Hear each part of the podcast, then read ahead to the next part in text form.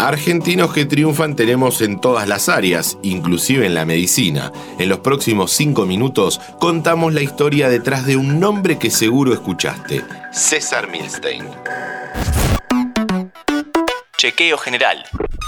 Hola, ¿cómo están? Bienvenidos a un nuevo podcast de interés general.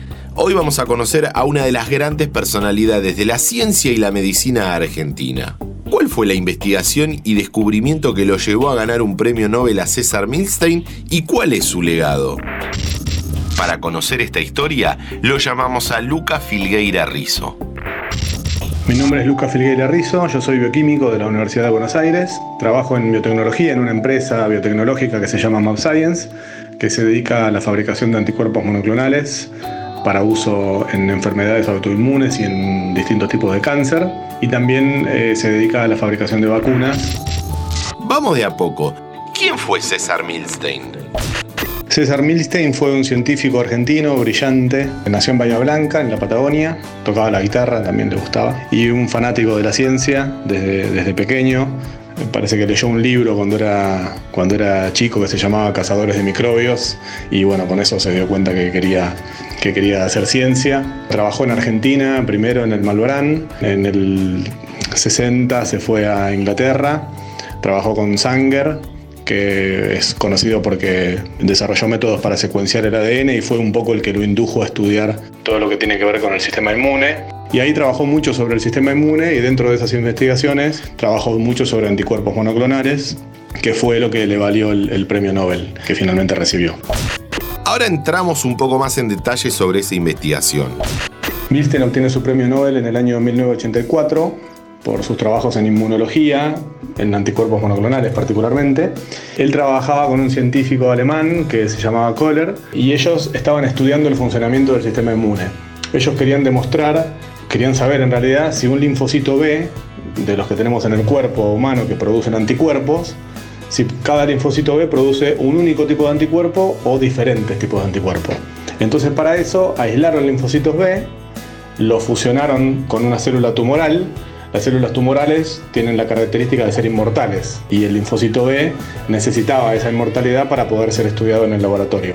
Entonces, fusionando esas dos células, ellos lograron obtener un hibridoma, que es una célula inmortal capaz de producir anticuerpos.